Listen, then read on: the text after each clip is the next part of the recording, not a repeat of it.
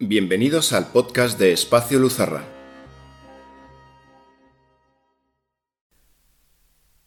La única manera de salir de las épocas oscuras es yendo hacia la luz.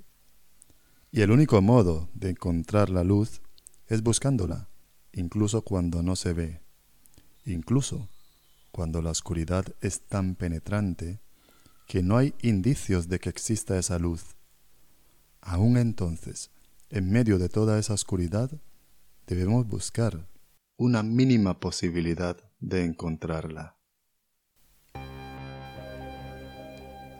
En todas las épocas de oscuridad, de injusticias, de desigualdades y de miedos atroces fundados en falsas creencias, se sale únicamente con el conocimiento, con la curiosidad y la certeza de que tiene que haber otras posibilidades. Hay personas que nos enseñan que la luz siempre está, incluso en la más absoluta oscuridad, y que la educación, la verdadera educación, enciende la chispa de nuestro pensamiento hasta iluminar nuestro mundo interior. Mi historia comienza en 1761. John Whitley está a punto de descubrir que aquella niña de ocho años no es una esclava más. Phillips se llamaba el barco en el que llegó a Boston, probablemente del actual Senegal, donde fue capturada. John Whitley es el comerciante que por primera vez le miró a los ojos.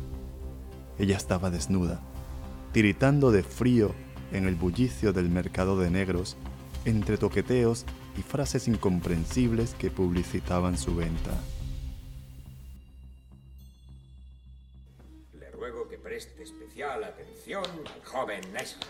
Brazos fuertes como un roble. Nunca había visto a un negro como él. Y esta criatura maravillosa. ¿No es admirable? ¿Mm? Sería una doncella fantástica. ¿No, señora? bueno, examínenlos cuanto quieran. No tengan prisa. Incluso pueden tomar un refrigerio. Caballeros. ¿Es niño o niña? Será una buena yegua. ¿Qué edad tiene? Unos ocho años. ¿Y el precio? Para usted, seis monedas. John Whitley terminó comprándola, o quizá rescatándola, para incorporarla al servicio doméstico de su casa. Quizá no le hacía falta una esclava, pero tenía una corazonada. Y yo también.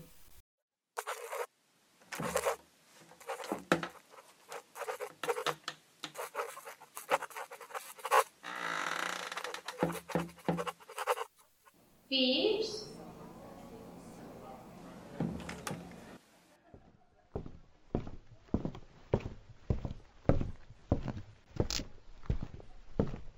Phillips, por fin te encuentro. Mamá lleva un rato buscándote. Deberías estar ayudando en la cocina. ¿Qué estabas haciendo? Vamos, Phillips, enséñaselo. No creo que le importe mucho. Señorita, señorita Meli. Vamos. Vamos. Pero, ¿qué garabatos son estos? ¿Los has hecho tú? Díselo. Parece que lo entiende. Yo quería.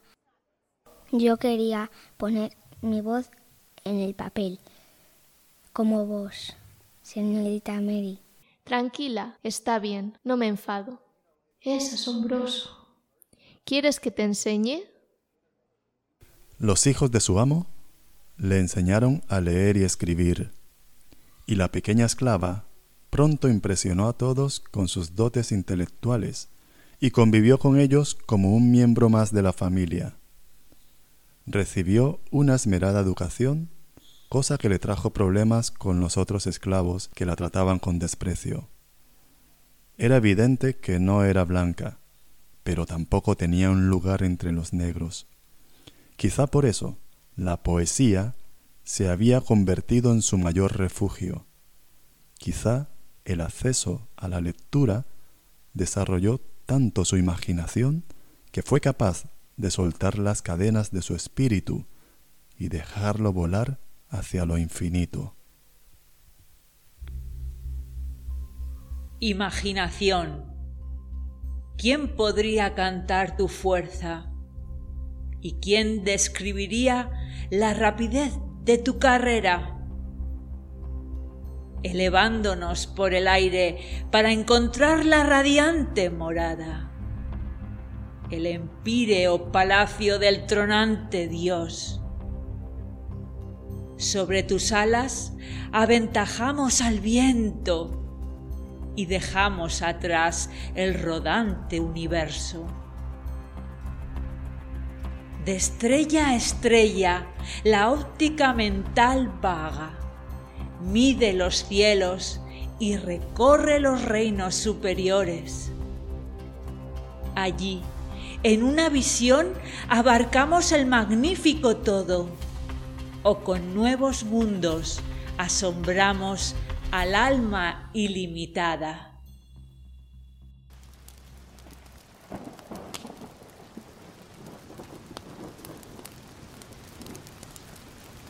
Padre, padre. Tienes que escuchar esto. Veamos, ¿a qué viene tanto alboroto? Vamos, Phillips, recítalo otra vez. Dijo entonces Jesús a los judíos que habían creído en él, Si vosotros permaneciereis en mi palabra, seréis verdaderamente mis discípulos y conoceréis la verdad, y la verdad os hará libres. Y ellos le respondieron, Linaje de Abraham somos, y jamás hemos sido esclavos de nadie. ¿Cómo dices tú, seréis libres? Jesús le respondió, De cierto os digo, que todo aquel que peca, esclavo es del pecado. Juan, capítulo 8, versículo 31. ¿No es asombroso? Además de memoria. Phillips, por favor, recita el otro verso. Canta, oh diosa, la cólera de Aquiles. Cólera funesta que causó infinitos males a los aqueos y precipitó al Hades muchas almas valerosas de héroes, a quienes hizo presa de perros y pasto de aves. Cumplíase la voluntad de Zeus, desde que se separaron, disputando el Átrida, rey de hombres, y el divino Aquiles. ¿Cuándo dice usted que escribió esos versos? No lo he escrito yo, mi señor. Es un verso de Homero. ¿Ha conocido usted a Homero? Sí, señor. He leído sus libros. Silencio. Phyllis Whitley, ¿es usted consciente de que se le imputan cargos muy serios? A los 12 años escribiste el primer poema. Y ahora con 20 años los Whitley te han traído a Londres, donde se supone que podrías emanciparte y publicar tu primer libro. Y sin embargo, aquí estamos. Ante los reproches de un grupo de hombres blancos incomprensiblemente irritados. Y uno de ellos con un ridículo atuendo y una peluca blanca. Phyllis Whitley, ¿me está escuchando? Cuidado, Phillips. No digas lo que estás pensando. Sí, señor juez. ¿Declara usted ser negra? Sí, señor juez. ¿Declara usted ser esclava? Sí, señor juez. ¿Declara usted ser mujer? Sí, señor juez. ¿Declara usted ser poeta? Sí, señor juez. Las negras son solo animales, no tienen alma. Un momento, ¿qué significa todo esto? ¿Qué está pasando aquí? ¡Hechicería! ¡Es una bruja! ¡Hay que quemarla! Está usted fuera de orden. ¿Qué está pasando? que lo mejor será... cuidado su opinión. Haga algo enseguida. Creo que tenemos que. Haga algo. ¡Orden! Es imposible que una esclava pueda leer una frase. Protesto, señoría. ¡Silencio! Yo no veo indicios de locura. Por lo que declaro a Phyllis Whitley inocente de todos los cargos. Inocente y libre. Inocente y libre. En 1773 publicó su libro titulado Poemas sobre varios asuntos religiosos y morales, Ante las protestas que suscitaban unos poemas escritos por una negra, a manera de prólogo, se encontraba una declaración jurada del tribunal que la reconocía como autora del libro. Su fama y reconocimiento fue creciendo al mismo ritmo que el movimiento abolicionista que usó su poesía como argumento ideológico, pero nunca llegó a valorar su calidad literaria. Sin embargo, Phillips Whitley departió con el alcalde de Londres, conoció a Benjamin Franklin y cada vez se ganaba la admiración de más personas, como también crecía el número de detractores, entre los que se encontraba Thomas Jefferson. Muy distinto fue el encuentro con un reconocido general de su país.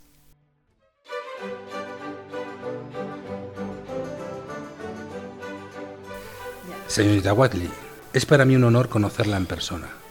El honor es mío, general. Washington. ¡Phyllis! Pero si es el gran George Washington. Hazle una reverencia. No, espera, espera, espera. Que faltan siete años para que acabe la guerra y se declare la independencia. Claro, y además él no sabe que será presidente y padre de una nación. He recibido el poema que usted me ha escrito. Reconozco que tiene usted ingenio poético. Gracias, general. Espero que sea de la talla de su grandeza. Cuando usted quiera, venga a visitarme a mi cuartel general. Será para mí un honor, señor presidente. Perdón, quise decir general Washington.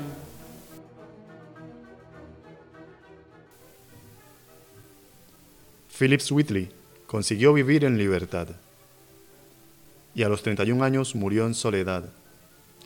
Pero los grandes personajes de la historia no vienen al mundo en busca de reconocimiento, sino a cumplir una labor con la humanidad. Phyllis Whitley tenía tanta profundidad que veía incluso en el imaginario colectivo. Siendo así, visualizó la mitológica imagen de una diosa femenina que representaba la esperanza de esa nueva tierra americana, una madre acogedora con los brazos abiertos como la Atenea del Nuevo Mundo. Una diosa a la que Francisco Miranda llamó Columbia, en honor al nombre acuñado por la poeta, a partir de la derivación del apellido del descubridor de América, Cristóbal Colón. Una diosa que años después fue desplazada por la intimidante y autoritaria figura masculina del tío Sam. Sin embargo, en el nombre de la ciudad, Washington, D.C., Distrito Columbia, queda reflejado que al general Washington le protegía aquella diosa madre, la misma que a día de hoy todavía custodia la capital de los Estados Unidos. Por fortuna, la historia a veces nos permite asomarnos a los acontecimientos pasados a través de las ventanas de un objeto mágico, un libro. Y para abrir esa ventana hace falta una valiosa llave que nos ayude a descifrar esos signos que llamamos letras. Esa llave nos hace libres. Y es que el método más eficaz de sometimiento es la ignorancia, pues esta es la única forma de esclavizar a un pueblo.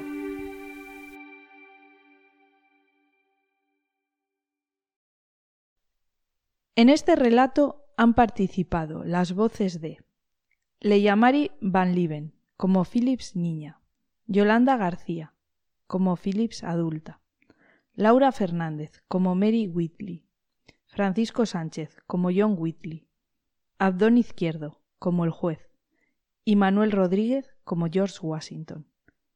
Narración de Andrés Cortés y Leticia de Arriba. Esta historia es una ficción basada en hechos reales. Cualquier coincidencia es pura realidad.